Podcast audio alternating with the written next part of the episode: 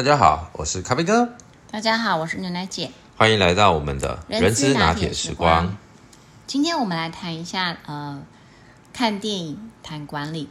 因为上一次我们呃曾经有谈过穿着 Prada 的恶魔，那还获得蛮多观众的一些听众啊，对不起，还有呃亲朋好友的一些很不错的一些回馈。那所以我们今天又特别挑了一个迪士尼的卡通，呃，《动物方程式》这个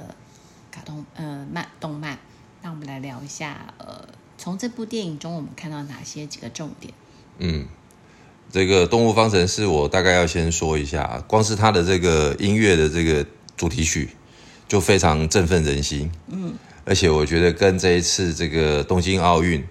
呃，我们在这个比赛当中陆续取得很多不错的佳绩，包含的是这个男子双打也取得金牌，然后郭幸存也获得了女子举重的金牌等等，其实某种程度都相互呼应的这个非常呃努力认真，很多呃背后汗水跟泪水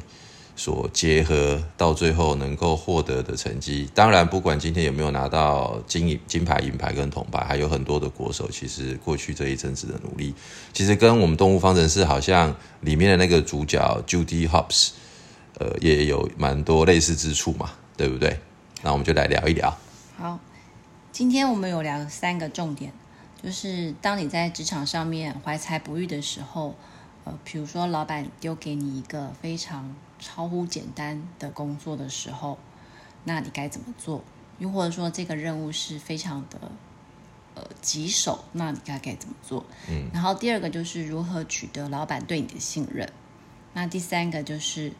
呃，在职场上面，你总是会有遇到遇到一些困难啊、挫折啊，你必须仍然坚持的地方。那如何永远保持一个正向乐观的方法？那我们就这三个部分来就来讨论一下。嗯，好啊。第一点刚刚说到，就是好像给比较简单的任务，是不是？就是那个 Judy 啊，女主角 Judy 在那个动物方程式里面，那只小兔子，对，那大家都会觉得说，兔子就是反正就小兔子嘛只。要卖红萝卜就好，你才能够去当这个警察。对，你看他所有的警察朋友，呃，就是同事们，同事们通通都是高头大水牛啦，呃或者是犀牛啊、老虎啦都比，较凶猛类的。对呀、那只有它是一只小白兔。嗯草食性的小白兔。对，而且当他费尽了千辛万苦，努力的从这个呃警察的这个学校毕业之后，他这个第一份的任务就是兴冲冲的去赴任的时候，竟然没想到他的上级主管给他的就是去开罚单，开罚单，就就是是路边违规停车那个超时停车逾期缴费的时候，对他就是要立刻去开单子。对，所以其实，在我们职场上面，总是有遇到类似的情况，就是比如说，你觉得你呃之前的工作经验很丰富啦，或者是你很好的学历，或者是你这个部分非常的有专才，可是那个老板却给你一个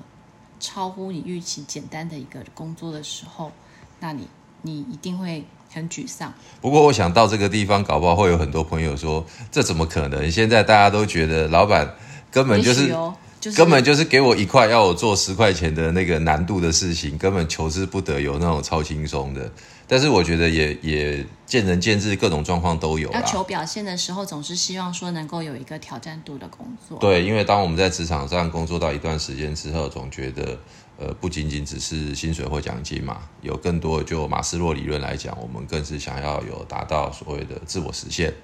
啊，或者是呃被其他人认同。那其实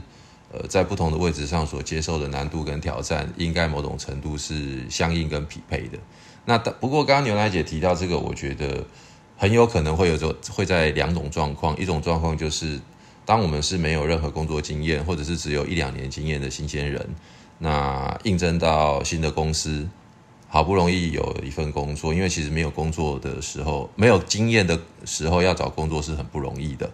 对，那这个时候，呃，我们的主管往往就会先给我们一些比较琐碎的杂事，可能就是比如说做做会议记录啦，或者是呃开会的时候必须要负责整个的环境啊，还有一些行政事务，比如什么投影机的架设啊，那这个网络的连线等等，看似都是非常基本微小。那尤其如果我们可是有时候这个就是基本功。对，他像我举个例子，比如说我呃之前刚到一个新的呃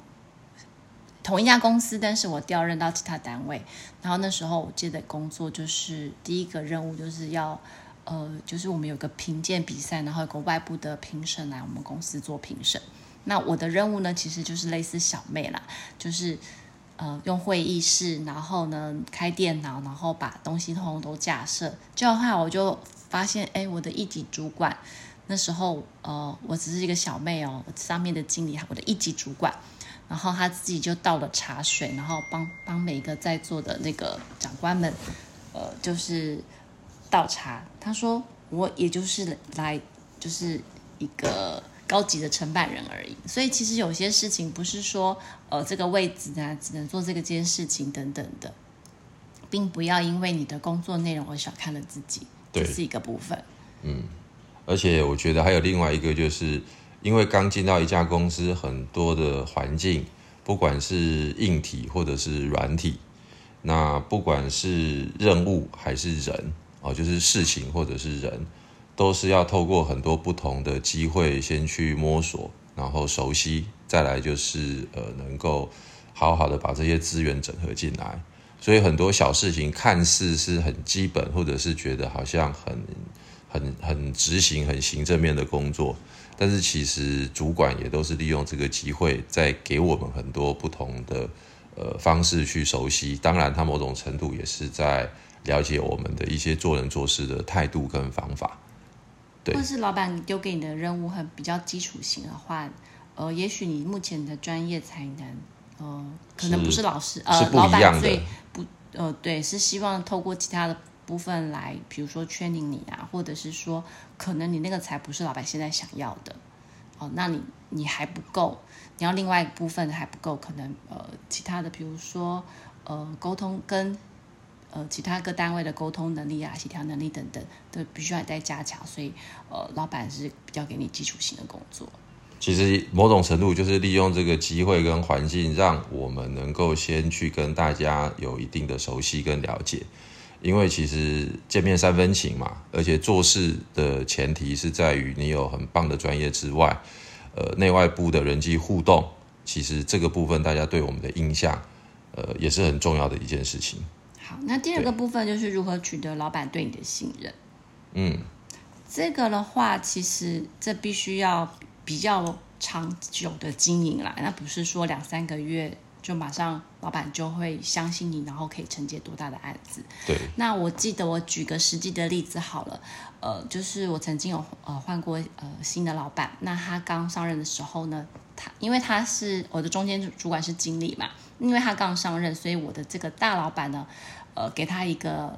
相当具有挑战性的工作，那几乎就是一个鸟案。那想要测试看看他的能力，当然呢，那个案子就会变成到我们这些小萝卜头身上。呃，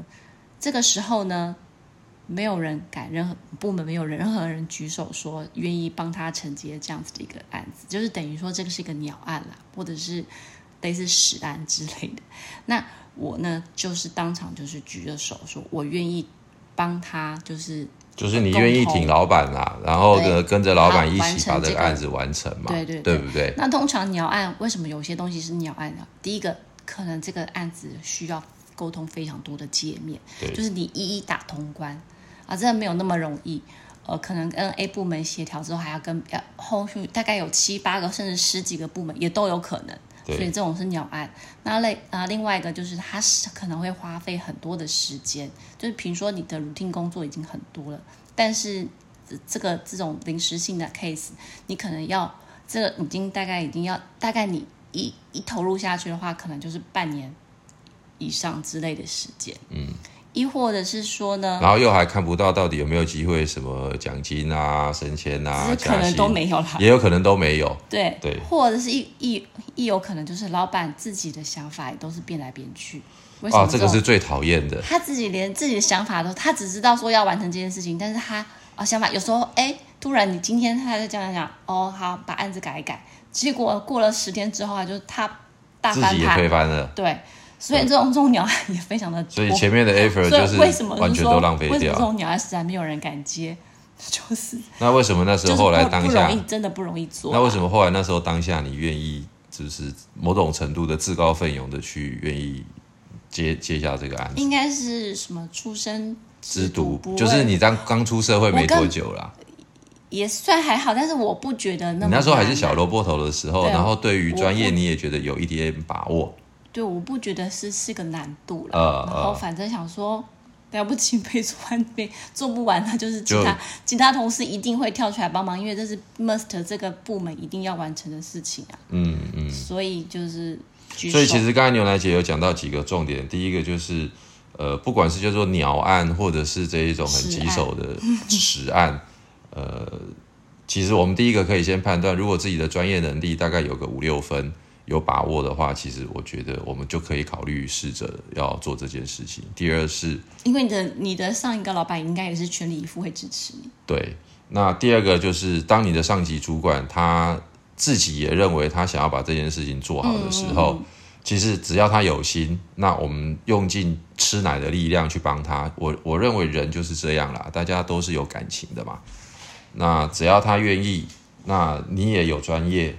原则上其实这个事情就算不成，其实也在彼此的心里，大家都有了一定的这个呃互相的了解跟认识了，